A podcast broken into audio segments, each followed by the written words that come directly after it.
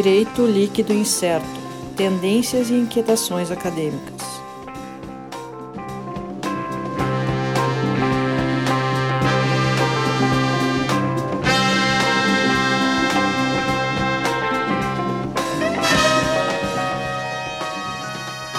Olá, pessoal. Estamos iniciando mais uma edição do DLI Podcast, mais uma vez em casa. Nosso Direito Líquido podcast, cada um na sua casa, em função do nosso da nossa pandemia de coronavírus, Covid-19, afetando o mundo inteiro. Afeta também a nossa mas a gente está usando tecnologia de videoconferência para a gente poder continuar fazendo a gravação e levando aí para o pessoal que está quarentenado ter um, um, mais um episódio para ouvir. Lembrando sempre aqui, a gente já tem, inclusive já verifiquei que já foi postado lá no Twitter a nossa foto do nosso encontro de hoje, no Twitter do arroba DLI Podcast. Segue lá. Uh, vai estar tá esse episódio também disponível no YouTube. Se inscreve no canal. Bem blogueirinho, youtuber, né? Uh, e a gente tá, já viu essa foto. Para quem já está vendo o vídeo no YouTube, já vê que está com a gente o Sérgio Gilé. Bom dia, Sérgio. Bom dia, tudo bem? Alisson Ari. Bom dia a todos. E a gente tem hoje a Gabriela Glitz. Tudo bem, Gabriela? Bom dia, pessoal. Tudo. Então, a, o a tema de hoje, a gente estava. E, e, até uh, quando falei com a Gabriela, quando fiz o convite tá, de WhatsApp que a gente enviou, uh, uma questão que me, me chamou bastante atenção. Né? Nesse tempo de de coronavírus e, e, distanciamento social, quarentena, uh, as tecnologias estão sendo usadas para verificar o cumprimento dessas medidas e algumas coisas que me chamaram bastante atenção, inclusive, uh, principalmente na China e Coreia do Sul, a gente viu notícias de aplicativos de celular para controlar e monitorar a movimentação das pessoas, né? Uh, e aí a gente pensa em discutir a questão de dados, até que ponto esse aplicativo, claro que tem uma função excelente, controlar uma, uma, uma situação de pandemia, mas até que ponto isso pode ser uh, uh, adequado, isso pode ser admitido em função dos dados e, e, e do controle da vigilância que se faz. E aí, com isso, a gente chegou na, na Gabriela. A Gabriela, ela é mestre em Direito na PUC e trabalha bastante essa questão de, de lei de proteção de dados, da LGPD, que está para entrar em vigor, não se sabe exatamente se não vai ser uh, prorrogado em vigor, que também é uma notícia que a gente viu essa semana. Então, gostaria de ver, assim, com a Gabriela, para que ela começasse falando um pouco para nós sobre a questão da proteção de dados e, e, como é que vai, como é que se dá, o que, que se pode, vamos dizer, o que, que pode ser aceitável em termos de, de coronavírus e, e, de controle sanitário, as medidas de, de, vamos dizer assim, de invasão de privacidade que são tomadas. Bem, Gabriela, fica à vontade aí, fala um pouco para nós isso aí. Bom, pessoal, primeiramente, bom dia, obrigada pelo convite. É um prazer estar aqui conversando com vocês a respeito desse assunto aí, que, sem dúvida nenhuma, com toda essa movimentação que a gente está vivendo, né, de pandemia, de Covid, uh, trouxe realmente a LGPD para o centro de muita discussão a respeito disso. Então, acho que é importante, o Sandro colocou ali no início a questão da prorrogação, é importante a gente fazer também uma pequena consideração sobre isso, até para que fique bem claro como que hoje a situação está, né, a gente não sabe de fato como que ela vai ficar ainda, mas no momento. Então, a gente teve na sexta-feira uh, a aprovação do PL 1179, que dentre as, as alterações que foram propostas lá estava a prorrogação da entrada da vigência da LGPD. O que, que o PL, a proposta do PL era uma e acabou sendo feita uma nova proposta pela relatora, pela senadora Simone, e, a, e chegamos, diríamos assim, num, um meio ponto, né, num, num, equilíbrio do que era pretendido, então tinha muita gente que queria uh, justamente a prorrogação, outros tantos uh, discutindo justamente que não poderiam prorrogar em virtude eh, até do momento que a gente está vivendo, né? Mas o que ficou definido hum, pelo Senado Federal, lembrando sempre isso,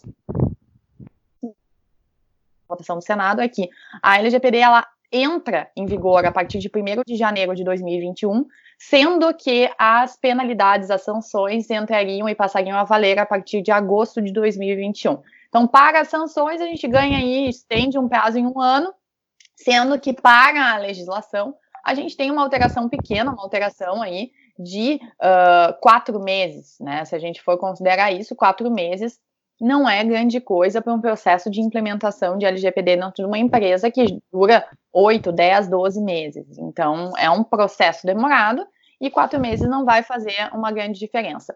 E algo que eu acho importante também a gente colocar é que muita gente, depois que saiu a prorrogação da LGPD, ah, não, então agora é só em agosto de 21 que vai estar tá valendo alguma coisa. E não é isso, né? Então, a partir de janeiro, a gente já tem uh, todos os direitos dos titulares de dados, né? Ali os principais direitos que a gente está falando, direito de acesso, de retificação, de cancelamento, de oposição, todos os direitos previstos na LGPD no artigo 9 já estarão né, em, plena, em pleno exercício, as pessoas poderão solicitar os seus direitos. Bom, o que, que vem em contrapartida? Ah, eu posso solicitar, mas eu não vou ter uma penalidade caso a empresa não não atendo o meu pedido. Tá bem, tu não vai ter uma penalidade, mas a gente tem vários desdobramentos que isso podem, que geram muito maiores às vezes do que uma própria penalidade. A empresa começa a ter, sem dúvida nenhuma, aí, uma, uma imagem ficando muito prejudicada no mercado, uh, né? Ela começa a perder credibilidade, as pessoas começam a rever também se elas querem seguir consumindo de uma empresa que não está nem um pouco preocupada com isso.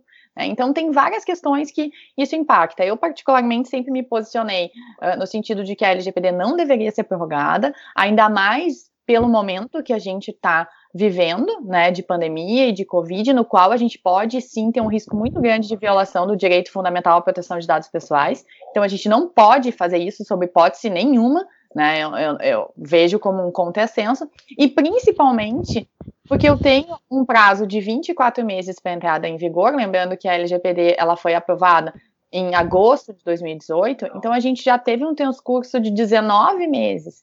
E agora, ah, em cima do laço, a gente decide que, ah, não, então em função do Covid, uh, é muito complicado a gente só prorrogar.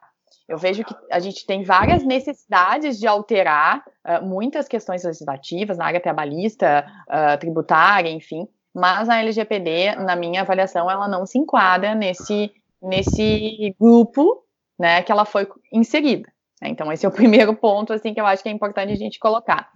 Se, uh, seguindo ainda nessa, nessa questão de Covid e tudo mais, a gente sabe né, que a gente está neste momento, os dados pessoais eles estão sendo extremamente utilizados para finalidades Uh, a priori bastante benéficas, como o Sandro também colocou, né? Então, assim, a gente usa uh, para contenção e combate dessa pandemia, o que é muito válido e muito interessante. Só que a gente não pode esquecer que esses dados pessoais, a utilização desses dados pessoais, e principalmente quando a gente está falando aí, a gente tem duas utilizações uh, majoritárias, digamos assim, né? A questão de geolocalização para contenção uh, de aglomerações e controle da quarentena, verificar quais são os bairros, as cidades, os estados que têm um, um, um atendimento melhor nesse sentido de, de, de manter as pessoas em casa e do outro lado a coleta de informações específicas de dados de saúde, né? Então, das pessoas que estão contaminadas, quem já tem a doença, quem não tem. E aí a gente está falando especificamente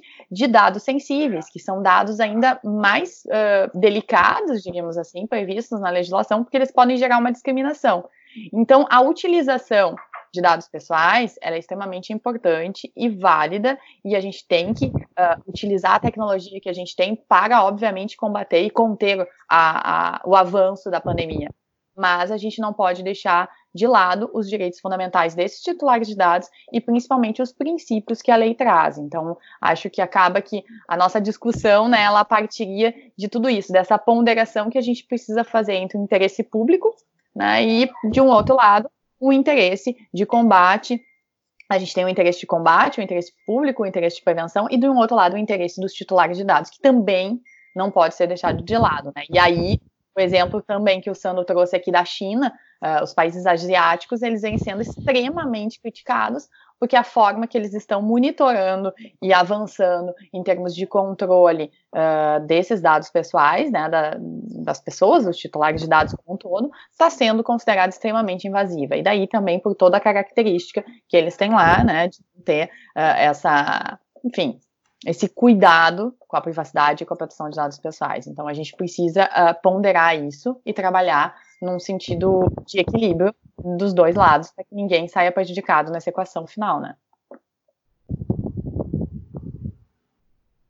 Interessante, Gabriela, assim, nessa, uh, nessa linha aí, como você estava falando, e, e realmente a, a, notícia que me, me chamou mais atenção, eu acredito, uh, que a, a Coreia do Sul, que dizem como um modelo de, de combate e de prevenção do, da Covid, uh, ela utiliza justamente o rastreamento de celulares né, para identificar, no momento que uma pessoa que fez o exame identifica que ela está com o vírus, Uh, o próprio aplicativo verifica quais as pessoas que andaram com ela no, próximas dela e manda uma mensagem SMS para essas pessoas para que uh, verifique se não está contaminado, porque se é uma pessoa contaminada. Né? Então é uma coisa meio, meio bizarra, tu saber onde é que é. todo mundo doa. E aí eu te pergunto, isso não é uma discriminação? Daqui a pouco, vamos lá, eu tenho Covid, eu fui diagnosticada. Mas eu não quero falar isso para vocês, eu não quero compartilhar essa informação com vocês. É uma informação minha. Uma coisa é monitorar se eu estou em casa. Outra coisa é monitorar se eu tô com a doença, com quem, se eu me encontrei com o Sérgio, com o Alisson com, ou com o Sandro, e se vocês avisaram a família de você, e, e aí tu vai indo, indo, indo, indo, indo, e dá para ir muito longe com isso, né? Então, assim, é, o ponto que se coloca é justamente esse. Isso não seria uma invasão de privacidade a ponto de divulgar que eu estou com a doença para as pessoas que eu tive contato? Né? É complicado isso, né? Até que ponto que a gente pode ir? Sim, eu acho que é uma talvez uma possível resposta a isso, porque aqui a gente tem dois lados de, de, dessa moeda. A primeira, invasão de privacidade, da pessoa manter o, o, o sigilo de seus dados uh, de saúde, digamos assim. Sim. Mas do outro lado, a gente tem uma questão de saúde pública, de interesse público por conta disso. Detalhe é, não dizer para a pessoa que entrou em contato com a pessoa que tem Covid que ela entrou em contato com, essas, com exatamente essa pessoa, mas dizer que, olha, possivelmente você está em risco por ter encontrado possivelmente com uma pessoa que esteja e não dar para ela a informação de qual seria essa pessoa. Então, acho que a gente pode encontrar alguma solução. Eu, eu, eu pensei nessa agora. Claro, tá sujeito a críticas e não sei o que, que tu pensas, Gabi, dessa minha ideia, ou, ou se pode surgir uma é. ideia melhor, enfim. Coisa é, que eu, eu acho que, assim, a gente teve, a gente teve muitas manifestações da, da comunidade europeia, né, de vários países lá também se manifestando nesse sentido, e, e no sentido de que Sim, a gente tem que utilizar os dados, sim, mas criticando a postura novamente né, do lado mais asiático, que tem essa característica mais invasiva. Eles usam muito a tecnologia e eles usam absurdamente, assim, né? Então, eu vi, eh, eu até assim, não tenho nem conhecimento aprofundado para para explicar como é que funciona, mas eu vi rapidamente, passou na TV uma reportagem, eu peguei assim meio ela andando e eles estão trabalhando com sensores de calor já na China também, né? Então a pessoa entra num ambiente, eles te monitoram e avaliam a tua temperatura. E isso foi uma outra situação que gerou muita discussão aqui também, né? Até que ponto que eu posso ou não uh, te solicitar uh, a medição de temperatura. Então, isso também é uma, uma questão que eu acho que a gente pode conversar aqui, mas só para a gente fechar aqui a, a colocação que o, o Sérgio fez,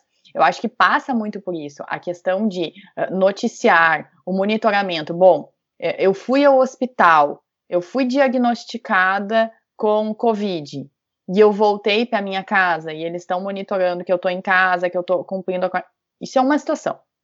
Eu acho que aí a gente está ah, né, fazendo algo que em prol do interesse público, do benefício, olha, Gabriela, tu tem que ter consciência, a gente precisa que tu fique em casa e tal, papapá. Agora, a partir do momento que eles começam a noticiar isso de uma forma uh, indiscriminada e principalmente passando a informação, então a gente tem que Sempre lembrar que, tudo bem, a gente tem a, a, a sustentabilidade na LGPD para tratar dados sensíveis, dados de saúde, em função de uma situação como essa que nós estamos vivendo, e obviamente que a gente também, uh, nós, como titulares de dados, a gente está disposto a abrir mão de algumas coisas, né, de ser monitorados, por exemplo, em termos de geolocalização, de uma forma mais lato senso, para ver se a coisa está funcionando ou não.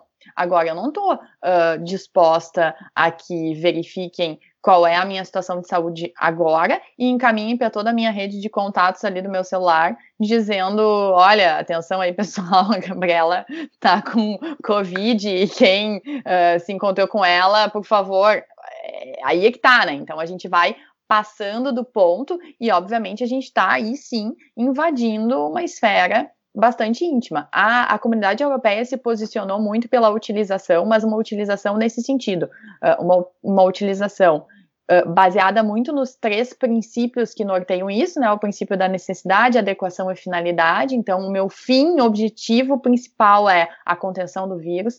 Eu vou tratar estritamente os dados necessários e quais são os dados necessários. Se eu estou ou não contaminada e aonde eu estou, por exemplo, em termos de geolocalização, tratando desse exemplo aqui que a gente está falando, né? Então, isso é um dado necessário. Eu não preciso saber quem são os meus contatos, eu não preciso saber. Eh, o, o desdobramento disso já começa a ser questionável, né? E a adequação. Até que ponto que eu tenho uma adequação em fazer determinadas coisas. Então, se eu tenho uma finalidade muito clara, temos uma finalidade muito clara de combate à, à pandemia. Temos uma, uma necessidade claríssima de fazer, mas eu não tenho uma necessidade de tratar todos os dados da minha casa. É, não está agora autorizado o monitoramento de todos os celulares, de uh, o que está sendo feito, onde é que a pessoa está indo. Aí a gente começa. Não, só um pouquinho. Uma coisa é saber se as pessoas estão em casa. Agora, começar a acompanhar onde é que as pessoas estão indo, eu já estou passando novamente desse princípio da finalidade e da adequação. Então, é o tempo inteiro e isso é muito complexo, porque eh, eu vejo, às vezes, no dia a dia do meu trabalho, nos projetos de implementação que eu estou fazendo, porque é muito complicado tu explicar para o dono da empresa que está tratando o dado, ou quem quer que seja, o que, que é isso, porque não tem um contorno definido. Eu não consigo dizer, ah, ah, é isso aqui exatamente assim. Não é, é uma linha tênue de bom senso e de pesos e contrapesos entre os direitos dos titulares e os direitos uh, do controlador, né, de quem está tratando esses dados, e também no caso aqui que a gente está falando de interesse público, e eu preciso equalizar essa balança. E essa balança não é algo simples de ser equacionado. Então, o que a gente espera de verdade é que haja essa preocupação, né, e que não tenha aí um, um avanço indiscriminado. A, a Europa é um exemplo disso, e ela vem conseguindo, uh, de fato, conter e fazer o monitoramento de uma forma adequada, com todos os princípios, até pela história e a cultura que a Europa tem em relação a isso, que é absolutamente diferente uh, da cultura uh, da nossa, inclusive, né? E da própria cultura asiática, que é uma cultura mais invasiva, né? Assim, é monitoramento geral, né? Eles têm essa característica, monitora tudo e depois a gente vê o que que faz. Então, é por aí. É, e, interessante tu estava falando ali de, da, dos limites, né, do, dos contornos que tu vai dar, quais os dados tu pode tratar ou não, uh, porque na verdade a, a, a, tecnologia que a gente tem hoje uh, permite o acesso indiscriminado a, a diversos, diversos dados, e a gente tem que ter uma espécie de confiança na empresa de que aquele dado não é tratado, ou é, como eles estão usando agora, anonimizado, né? Uhum, isso aí.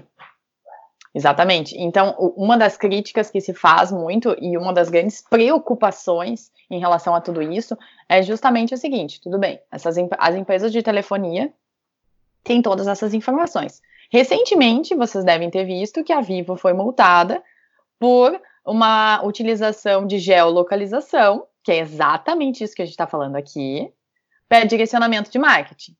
Então, assim, isso não é a Vivo que faz. Todas as empresas fazem. Tá? Isso é padrão de mercado. Então, assim, a Vivo, Vivo ela foi escolhida como boi de piranha, como a gente chama, né? Alguém tem que ir na frente. Então, eles foram na frente e uh, uh, levaram né, a, a, a, conta da história. Mas isso não é feito só pela Viva, é feito por todas. Então, assim, é evidente que há um monitoramento uh, de geolocalização. O fato é que se eu tenho uma pseudo-autorização, né? Então, eu tenho, olha, empresas operadoras de telefonia, me passem para o governo todos os dados de geolocalização que nós vamos monitorar. Qual é a preocupação? Isso de fato será utilizado exclusivamente para combate à pandemia? Ou, ou depois que isso tudo passar, a gente vai guardar esses dados e vai começar a acompanhar o que está acontecendo? Esse é o ponto, né? Então, o que se fala muito é superada essa etapa, essas informações elas precisam ser excluídas. E aí eu eu fico aqui, coloco a pergunta para vocês: vocês realmente acham essas informações serão excluídas? tipo, não sei, né? A gente está perto da Páscoa, talvez chegue o coelhinho da Páscoa com o um botãozinho de delete ali do, do banco de dados, mas não sei, me parece que não, né? Então, é, é essas coisas que, que, que preocupam a gente, justamente porque eu não sei o que, que vai acontecer. Se eu tenho uma autoridade nacional de proteção de dados constituída e trabalhando de forma efetiva, o que a gente não tem no Brasil, e essa é a maior crítica em relação à prorrogação da lei, porque houve uma inversão de valores, eu deveria ter uma cobrança para uma constituição de uma autoridade nacional de proteção de dados forte, efetiva e atuante, porque ela é responsável pela política nacional de proteção de dados. Enquanto que, na verdade, o que, que a gente fez? Ah, não, joga para frente que depois a gente vê. Tá, mas uh, não vai mudar nada. Os dados estão ali, os direitos dos titulares estão rodando, uh, os riscos uh, seguem e a gente não tem uma orientação sobre como fazer. Então, é muito mais prudente eu constituir um, né, uma autoridade que dê a orientação, que dê os limites, que, que passe até que ponto que a gente pode ir, até onde que eu não posso infringir, uh, o que, que eu estou preservando, eu estou realmente preocupada com tudo isso, ou eu faço isso, né? Então, assim, o Covid ele também não pode ser usado como né, o bode expiatório para tudo isso. Então, agora ele virou a tábua da salvação. Não, não tem como fazer, não, não dá, joga para frente e te agarra no Covid. Também não dá para ser por aí, né? Justamente porque nós estamos. Vejam como é um contrassenso. Eu me agarro no Covid para postergar no momento que eu mais vou utilizar dado pessoal da vida, da história, da, do mundo. Então, assim, não faz muito sentido, né? Isso tudo. Ô, uhum. Gadela, uh, falou que a, ela está pertence cenário, pandemia, questão do Covid, questão da prorrogação uh, da lei para o ano que vem. Mas a pergunta que eu faço é o seguinte: a legislação que existe agora, que está em vigor agora, ela é suficiente do momento que nós estamos passando, embora tu já tenha até adiantado um pouco da resposta a essa.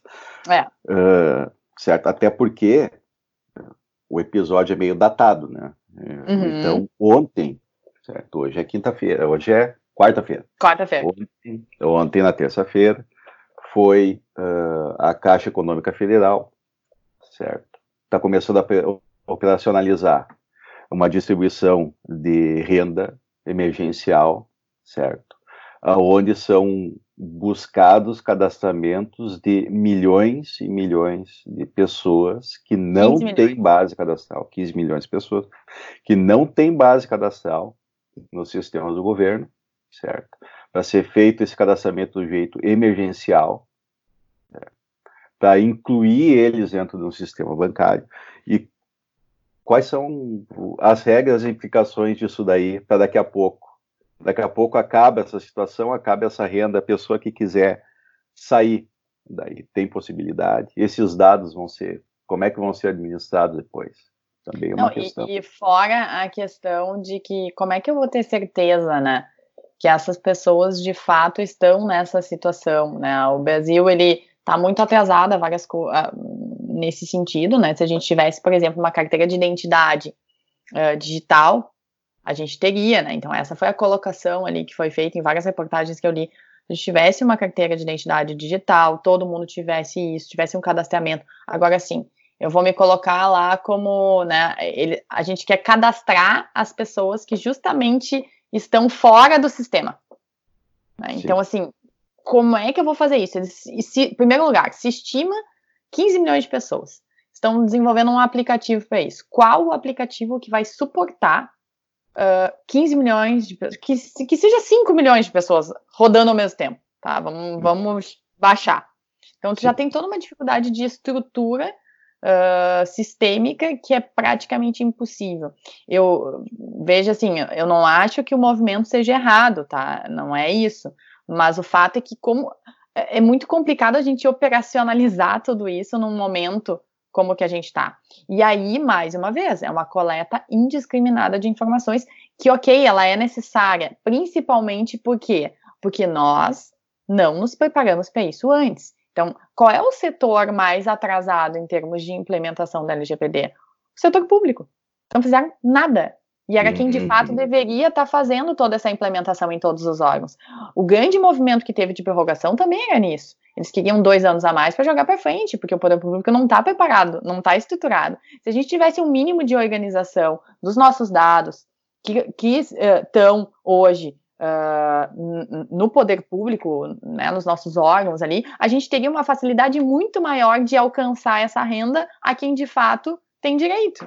Só que a gente não tem nada e agora a gente está no momento de crise total e a gente quer fazer o que a gente não fez nos últimos dois anos, considerando aí só os últimos dois anos que a lei né, tá aí em banho-maria para entrar ou não. Então, assim, isso é muito complicado. O sistema que a gente tem hoje normativo, que fala sobre proteção de dados, óbvio que a gente tem garantias e, prote e, e, e, proteções em relação a isso, tem a Constituição Federal, o Código de Defesa do Consumidor, o Código Civil, o Marco Civil na Internet, tudo bem, a gente tem tudo isso.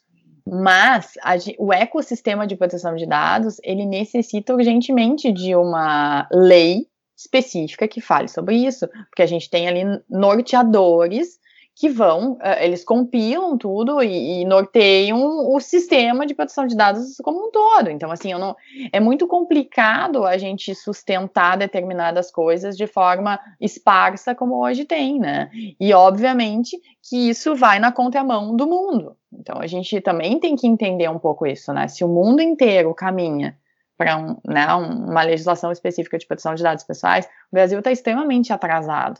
Então, ele não pode agora uh, utilizar esse momento, mais uma vez, que é o que a gente conver conversou antes, para jogar para frente, que foi ok, jogou, mas não jogou tanto. Eu até vou dizer para vocês que eu fiquei satisfeita, porque quatro meses na situação que a gente está, acho que até que está bem bom, porque as, a penalidade em si, uh, ela não é para mim assim o, o, grande divisor de águas. Eu acho que o grande divisor de águas é a gente ter uma, uma legislação uh, valendo de fato, né?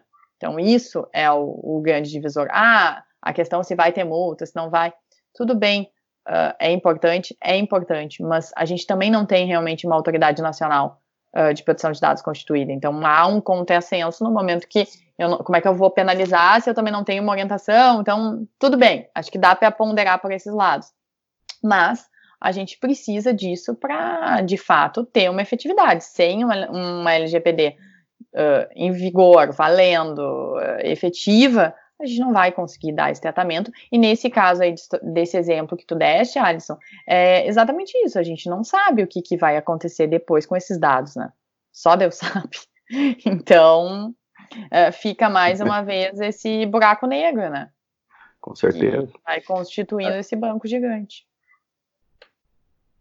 Até nesse ponto, Gabriela, eu me lembro quando, quando foi aprovada a lei de proteção de dados aqui, se falou muito uh, da modernidade da lei, de que a legislação brasileira estava uh, bastante adequada, foi elogiado o texto da lei, mas me parece que sem a, a sem uma autoridade para proteção de dados com efetivamente atuante, não adianta nada ter a lei, né? Fica bem difícil, porque o que acontece? A lei ela, em várias partes, ela vai se remetendo, né, dizendo, ah, essa é situação. Por exemplo, tu deste o exemplo ali da anonimização. A anonimização de dados é um processo extremamente complexo, porque no momento que eu anonimizo um dado, eu não consigo mais reverter. Então, um dado anonimizado, ele não é mais um dado pessoal. Ele vira um dado estatístico, digamos assim. E no momento que eu faço esse processo, que é um processo técnico, né, totalmente TI, eu não consigo reverter mais a situação. É como se eu pegasse, botasse as informações num cofre e tirasse a chave de acesso, jogasse fora e nunca mais achasse aquela chave. É isso que se faz no processo de anonimização. Só que o que, que a lei fala? Que a Autoridade Nacional de Proteção de Dados dará padrões mínimos de anonimização. Como a gente já mencionou aqui por mais de uma oportunidade, as tecnologias elas estão avançando numa velocidade exponencial. Então, o que hoje é adequado para anonimização de dados, amanhã já não é mais. Eu não posso manter os dados anonimizados da forma que eu fiz hoje para todo sempre, porque daqui a dois anos eu reverto aquilo ali com um estalar de dedos. Então, o que, que acontece? A autoridade precisa se posicionar. Eu não tenho uma autoridade. A questão do legado, que é outra grande discussão. Né? Então, esses bancos de dados gigantes aí que a gente está falando aqui, é legado? Que, que eu faço com o legado, por exemplo, de Covid? Eu tratei a pandemia, acabou a pandemia. E aí? Isso vai acabar, é como eu sempre falo, tá bom, tá muito ruim, tá péssimo, ninguém mais aguenta ficar em casa, ninguém mais aguenta ficar em casa, tudo certo, tá horrível, mas uma hora isso vai acabar. Bem ou mal vai passar, a gente não sabe se é daqui a duas, três, quatro, cinco, seis, sete, oito semanas, sei lá, mas vai passar. E quando isso passar, a gente vai ter um, um número de informações gigantesco. E esse número de informações, ele nada mais é que um legado um banco de dados legado antes da entrada da, da lei uh, em vigência. E aí, como que isso será resolvido? A Autoridade Nacional de Proteção de Dados deveria se manifestar sobre isso também. Nesse caso específico, me parece mais uh, natural que a gente pensasse que, bom, superada a pandemia, dados, por exemplo, de geolocalização, eles, na minha avaliação, eles não fazem mais nenhum sentido. O objetivo e a finalidade deles era monitoramento das pessoas em casa eu não tenho mais necessidade de monitoramento das pessoas em casa, eu devo descartar. Bom, os dados de saúde, aí eu posso discutir aqui com vocês, dizendo, bom, os dados de saúde são importantes para a política pública, para isso, para aquilo. Tá bem, a gente pode discutir. Mas eu preciso de informações estatísticas ou eu preciso que do nome que a Gabriela, o Alisson, o Sandro e o Sérgio tiveram tal doença no dia tal? O que, que eu preciso, de fato? Então, aí a gente já também começa a questionar e a colocar em xeque. E tudo isso deveria ser dito pela autoridade que não está constituída efetivamente. Então, esse é o grande problema né, que a gente tem.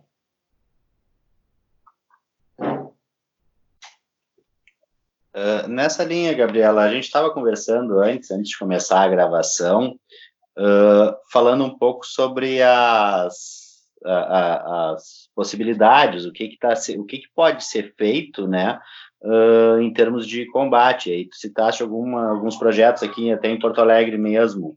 Uhum. Uh, que que falar tudo que a gente estava até a gente como uh, foi antes da gravação, a gente estava no bate-papo ali, né? Mas Legal. agora para entrar dentro na, da conversa do podcast, um pouco daquela é uma startup, né, de para usar localização, como é que o que, que acontece? Uh, eu estou participando de um projeto da prefeitura, né? Uh, ali naquele projeto que a prefeitura tem do Pacto Alegre.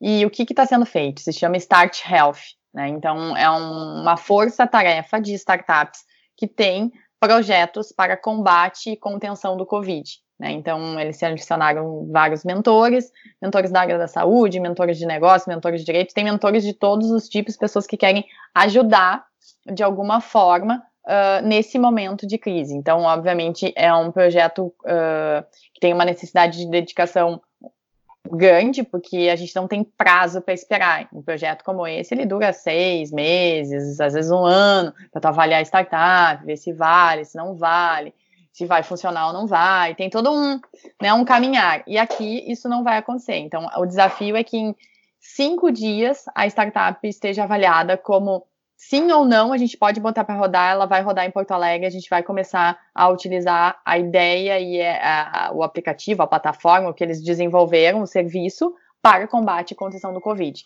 E aí, eu fui designada para uh, ser mentora de uma startup que tem um, uma ideia bem interessante, assim, eles utilizam as câmeras que a gente já tem hoje de câmeras públicas, né, de segurança, que estão espalhadas pela cidade, para monitoramento de aglomerações. Então, eles têm ali um algoritmo, eles desenvolveram um algoritmo que faz um cálculo médio de distância que as pessoas precisam estar para segurança né, e não contaminação. Então, qual é o objetivo? Monitorar essas imagens. Uh, se eventualmente houver uma aglomeração ou algo que seja acima né, do permitido, eu estou muito próxima, uh, e tem um grupo de pessoas muito próximas, eles, eles sinalizariam, eles passariam um alerta para as nossas autoridades, aí, enfim, independentemente, polícia, aí uma questão de guarda municipal, aí seria uma questão de organização mesmo, quem iria receber o chamado, provavelmente a prefeitura distribuiria por região, para que houvesse uma cobertura maior, e com isso, uh, dispersar aquela aglomeração, né, que muitas vezes a aglomeração, a gente pensa, não é uma aglomeração, assim, ai, mil pessoas, não é isso, né, mas um grupo de pessoas, muito em questão em volta de parques, né? Uh, às vezes em paradas de ônibus, no próprio centro, né? Então a gente já tem situações complicadas. Por exemplo, o mercado público está aberto, tá? Ele está limitado ao funcionamento de 500 pessoas lá dentro. Então pode entrar até 500 pessoas dentro do mercado público. Mas aí eu digo para vocês, na situação que a gente está, é bem complicado isso, né? E o mercado, especificamente, é um ambiente totalmente monitorado. Então, isso é algo que daria para a gente conter. E aí, claro, né, tem toda a discussão como que eu vou contribuir com esse projeto, avaliando a viabilidade e também, obviamente, dando aí meus pitacos sobre a proteção de dados desses titulares de dados que vão ter, né, a sua, a sua imagem filmada e esse monitoramento, o que, que vai ser feito com essa imagem depois, enfim, de que jeito que a gente vai contribuir. Então, são projetos assim, são várias startups, é, algumas mais específicas da área da saúde, então a gente tem muitos médicos envolvidos, a gente prepara toda uh, a discussão e passa para o médico, porque eu, nem eu, nem ninguém que não seja da área da saúde pode dizer qual é a distância mínima que eu posso ficar de uma pessoa, né? Então isso é algo que eu preciso de um médico para me dizer, não, o algoritmo ele tem que, ah, é 3 metros, é um metro e meio, é o quê? Então, esses cálculos, eles que fazem, eles que nos dão esses retornos finais. E a gente acredita que vão ser medidas interessantes, assim, que podem de fato auxiliar Porto Alegre a tentar, talvez até, uh, voltar um pouco a determinados movimentos de rotina com controle de, com uma maior segurança, né? Então, passa muito por aí. Essa é a ideia do Start Health aí que começou essa semana. Então, estamos em pleno andamento. Vamos ver o que vai dar. Em breve acho que vocês vão saber. É, já, já, desejando boa sorte, porque seria uma boa mesmo que funcione efetivamente, é, que a gente pode ter. E, e até aquelas coisas, né? Essa questão da aglomeração. Eu confesso que domingo não resisti, tive que dar uma saída com as crianças de casa um pouco. É, foi quase um mês sem botar o pé para fora, é complicado. É. Uh, e a gente deu uma saída ali, coisa pouca, uh, mas a gente via mais pessoas assim, uh, atividades físicas, correndo, uhum. andando de bicicleta, coisas desse tipo. Só Sim. que, de repente, realmente, isso pode acontecer, aquela coisa, eu, ah, eu vou sair sozinho, mas de repente eu e mais metade da cidade resolvemos sair sozinho no mesmo lugar, então já complica, né? É. Eu acho que aí essa, essa, é, essa cana. Exatamente. É bem isso. É, eu moro na frente de um parque. E obviamente que a gente vê, né? Então, assim, é muito engraçado, porque tu fica vendo as ondas, né? Final de tarde o negócio sobe. Aí uhum. de manhã baixa, meio-dia baixa. Ele vai indo, assim. Então, no final de tarde tem isso, né? A gente teve aí manifestações não lembro se foi da Secretaria da Saúde, do Ministério da Saúde, recentemente teve uma manifestação aí dizendo que, ah, se tu sair sozinho, exercícios físicos e tal, tu poderia ir com cuidado tal, todas as restrições. Só que o problema é isso, né? Se todo mundo sair sozinho, não vai dar certo. Né? E a gente vê, assim, também uma falta de bom senso, né, das pessoas. Uh, eventualmente, obviamente, eu vou ao super, né? Que hoje em dia o super virou o programa mais disputado da família. Antes ninguém queria o super, hoje em dia todo mundo se mata pelo super para sair de casa. então é mais ou menos assim que está funcionando aqui na minha casa. Então a gente vai no super e às vezes a gente chega no super, tá? A mãe, o pai, os filhos, o irmão, o cunhado, o vizinho, o cachorro, o papagaio. Gente, pelo amor de Deus, sabe? Eu fui agora no final de semana no super. Eu vi mais de uma família completa no super, com criança pequena, sabe? É, é, assim, é um negócio que eu juro que eu não consigo entender. Né? Então fica complicado. Por isso que realmente tu tem que ter um pouco mais de radicalismo mesmo, dizer, olha, ninguém pode sair, porque as pessoas não conseguem entender que se for para sair no super, não é para ir de família, é para ir um. Não é para ir todo mundo junto, entendeu? Então, daí tu acaba tendo que ser meio radical mesmo. Não pode sair ninguém. Para ver se a coisa segura, né? Tem que ir ao extremo. Então é por aí. Mas, Gabriela, voltando ao nosso, ao nosso grande tema aqui, uh, até esperando lá do começo, quando tu, tu falaste da, dessa, da, da prorrogação uhum. da, da vigência da LGPD, uh, só para eu, eu não acho que na hora não anotei aqui não uh, a, a, a LGPD foi aprovada quando ela foi aprovada em agosto de 2018 Tá? Agosto e ela, 18. É, agosto de 18. E ela entraria na, na redação que ficou em agosto de 20. A vigência dela passaria a ser a partir de agosto de 20. É, é interessante que realmente dois anos e já passou um ano e meio, e aí, por causa da, do Covid, tem que prorrogar. Não, então não tinham feito nada, né? Usaram. É exatamente é. isso.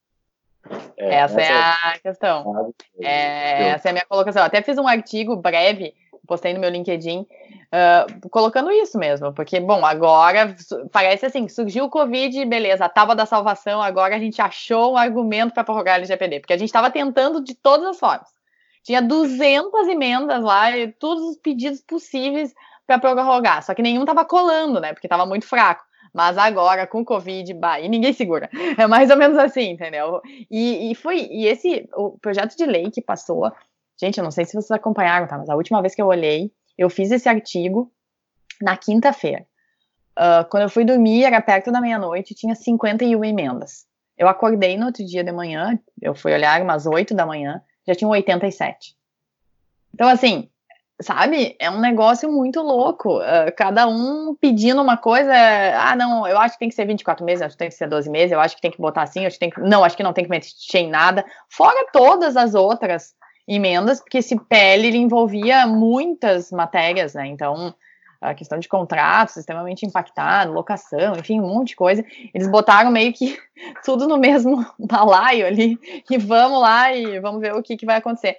Ele foi extremamente criticado, né? A forma, a questão técnica, né? Que e ah, até uma coisa que eu acho interessante a gente a gente falar aqui, né? Porque você já deve ter visto que eu não sou muito partidária do BL, mas ok.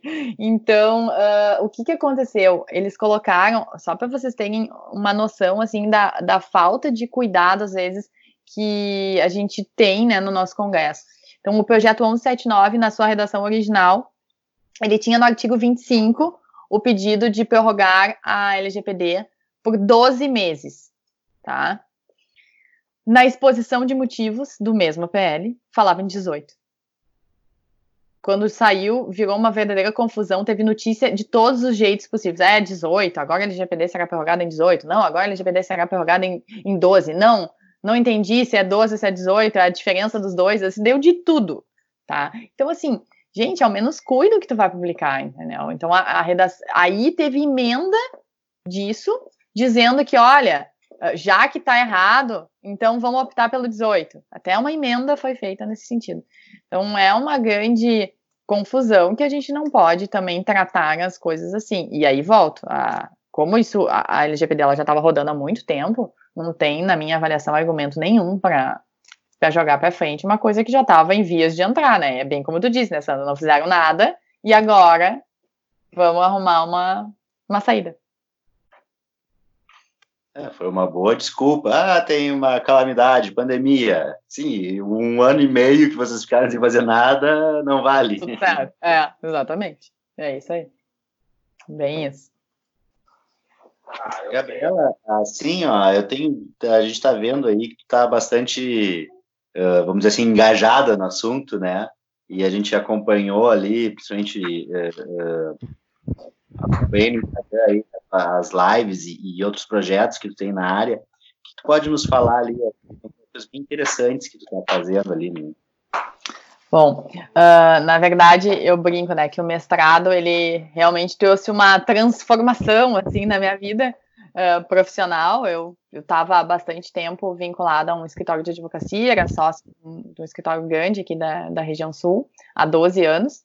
E optei por sair do escritório e empreender em algumas outras áreas. Uh, um, né, estamos desenvolvendo aí o nosso próprio escritório, eu e um dos sócios que trabalhava comigo lá no Cabanelas, então nós saímos e estamos montando o nosso escritório, mais vinculado a essa questão do direito digital mesmo, e a área vinculada a startups, inovação, tecnologia.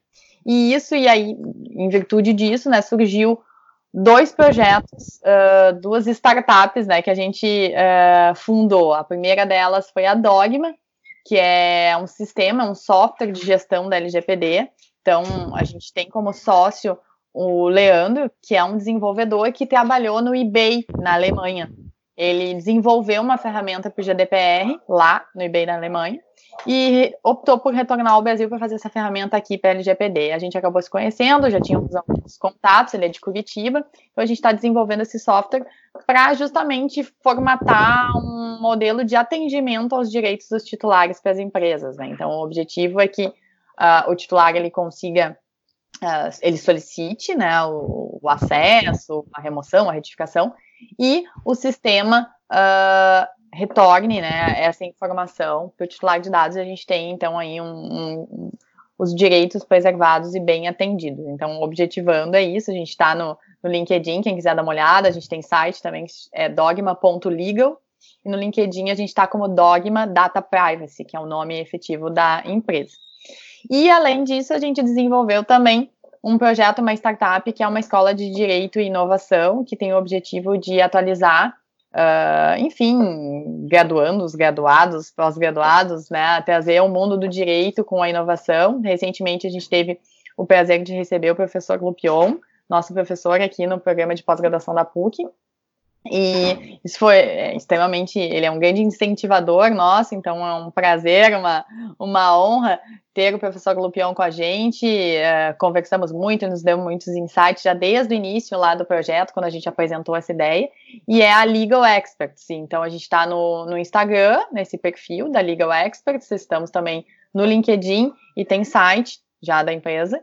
E o nosso objetivo agora, nesse momento de coronavírus, né, aí é dar uma movimentada. Então, a gente está fazendo várias lives com pessoas do mercado jurídico falando os impactos, o que está acontecendo, como é que esses gestores de grandes empresas estão enfrentando isso. Então, já aproveito aqui já boto o convite. Hoje a gente tem uma live com a superintendente da seguradora líder dos consórcios DPVAT, que vai falar como é que o jurídico interno da seguradora está uh, se preparando, se preparando não, né? Está enfrentando esse momento todo que a gente está vivendo de Covid. E a gente vem tentando aí dar uma agitada na, nos nossos, na nossa cidade, aqui na nossa região, e trazendo um pouco desse conteúdo de direito e inovação para todos nós. Contamos aí com a participação de vocês, inclusive, lá nos assistindo, divulgando, ajudando aí os colegas do programa. Uhum. Ah, com certeza. Uh, e, Gabriela, assim, do pessoal que está curtindo um, uma home office, que está curtindo uma, uma quarentena em casa, uh, tu tem, para alguém, para quem quiser se aprofundar na questão da LGPD, a questão da proteção de dados e tal, alguma obra, alguma referência, uh, alguma, sei eu, uma não precisa ser livro necessariamente, sugestão. Olá, já vou começar dando, já que o pessoal está em casa, né, a gente já dá uma dica aí de Netflix, então o Netflix Serve. tem um documentário bem interessante, né, que fala sobre a proteção de dados. É, agora me deu um pior que tu me falou, esse, acho que é da privacidade, a proteção de dados. Como é que é o nome? Você se lembra? É, privacidade hackeada. Privacidade hackeada. Privacidade hackeada. É esse, é esse. É. Eu tava. Uhum. Ele é bem longo, tá? É um documentário de mais de duas horas mas ele é extremamente interessante, porque ele fala justamente tudo isso que a gente está falando aqui. Ele explica todo o caso, das eleições lá dos Estados Unidos, tudo que aconteceu, depoimentos de várias pessoas envolvidas. Ele é muito, muito, muito interessante mesmo, vale a pena ver. Nesse momento, assim, de home office, vale a pena ver. Quem quiser uh, se aprofundar e ler um pouquinho mais sobre o tema em si, né, então, assim, tem alguns livros que são clássicos, né, o, a, o livro do professor Danilo Doneda, que ele acabou de relançar, fez a segunda edição dele, uh, ele tinha já esse livro antes da LGPD e ele lançou agora, eu até vou confirmar aqui para vocês o nome direitinho, para a gente não falar bobagem para os nossos telespectadores, mas ele eu, eu tenho as duas edições, então a, essa de agora ela traz essas informações todas de da LGPD e é bem interessante. Se chama Da Privacidade à Proteção de Dados Pessoais, do professor Danilo Doneda. Outro livro que é muito bacana e vale a pena ler também é o do Bruno Bione, que é um pesquisador mais jovem uh, de São Paulo, extremamente uh, focado no mercado. Ele tem também uma escola vinculada à proteção de dados pessoais, ele está muito vinculado ao mundo acadêmico nessa área. E ele tem um livro específico sobre o consentimento. Ele fala de proteção de dados pessoais, mas ele fala dos limites e o alcance do consentimento. Esse é o título do livro: Proteção de Dados Pessoais, Limite e Alcance do Consentimento, do Bruno Ricardo Bione. É muito interessante. E quem quiser ainda um clássico, assim, também uh, europeu, né? Não dá para falar, não dá para não falar do professor Stefano Rodotà, que uh, né, tem um livro célebre nesse assunto, que fala sobre isso. Então, é extremamente interessante de, de, de dar uma, uma olhada para quem quer um, né, uma obra mais, uh, sim, mais clássica, talvez, a gente poderia dizer assim. Então, também é bem interessante dar uma olhadinha ali no livro dele. E eu sugeriria também que o pessoal fique muito ligado aí nas notícias. A gente tem uh, sites bem interessantes aí para acompanhar. Tem o site da Data Privacy, eles têm o Observatório, tem o da It's Rio, que é muito interessante também. Então, dá para a gente se manter informado em termos de proteção de dados aí, essas notícias todas que a gente está vendo estão tudo aí pipocando nesses sites, é bem, bem bacana da gente dar uma olhada também. Bom, Gabriela, a gente já encaminhando para o encerramento aqui do episódio, agradecer muito aqui, é, um tema muito interessante e com certeza é, trouxe aí muitas coisas, acho que mais para a gente acabar ainda pensando e se preocupando do que propriamente solução, né? Vamos dizer assim, não tem, não temos solução hoje ainda, né? É temos um problema sério e, e, temos que pensar aí a forma de resolver e mais uma vez um episódio que tá muito gosto muito de gravar porque acaba aprendendo bastante também né? Uh, muito obrigado. Não sei se tem algum recado. Já, já deixou o convite para a live? É, já deixei o convite. Do nosso... É, exatamente, eu pensei isso também. É. Mas, enfim, uh, queria agradecer a vocês três, Sérgio, Alisson e o Sandro. Obrigada pelo convite, é um prazer. Que coisa boa que a gente tem bons amigos que ficam nesse, nessa trajetória acadêmica aí que a gente percorre. Então, isso é muito hum. bom. Eu tenho uma um carinho muito grande pela PUC, pelo programa de pós-graduação uh, da, da PUC aqui no Rio Grande do Sul. É, foram dois intensos anos e a gente é muito bom poder reencontrar os amigos, nem que seja de forma virtual, né? Então, em tempos de pandemia é o que temos. Então, gente, muito obrigada. Eu fico à disposição de vocês aí, porque vocês precisarem. Tá Pode se preparar voltar para o doutorado lá com a gente. Vamos, vamos dar uma ligada, nós vamos. tá certo. Então, pessoal, valeu. Obrigada. Valeu, pessoal. Logo mais estaremos divulgando os nossos resultados do, do teste para saber se temos ou não coronavírus, né? Nessa linha de LGPD, para ir o contrário de tudo que a Gabriela falou. Mas é isso aí. Obrigado, pessoal. Obrigado, Gabriela. Foi muito legal essa, esse papo contigo. Se for positivo, eu não vou divulgar, hein? vou divulgar. Tá ah, e não fazer igual ao alguém do, do, do, alto escalão do governo que divulgou o seu teste e junto foram dados de RG e CPF, né? Isso. Né? Ah, facilitou ali pra galera, né? É, e, e teve algumas piadinhas, tipo, escrever ele no Bolsa Família, escrever ele no PSOL, enfim. E por aí vai. Coitado, o cara virou meme. É, Uhum. é a vida, né? o pior é que não dá nem para reclamar de vazamento de dados. Ele não, se auto-vazou. Ele se é. auto-vazou. É isso. Então tá, pessoal. Valeu. Muito obrigado a parceria. Então, tá em breve tá no, nos agregadores de podcast lá, no YouTube também, para viu até o fim o vídeo, bota lá, dá o like, clica no sininho, ativa as notificações. Isso aí, pessoal. Valeu. Até mais. Valeu. Até mais. Tchau, tchau.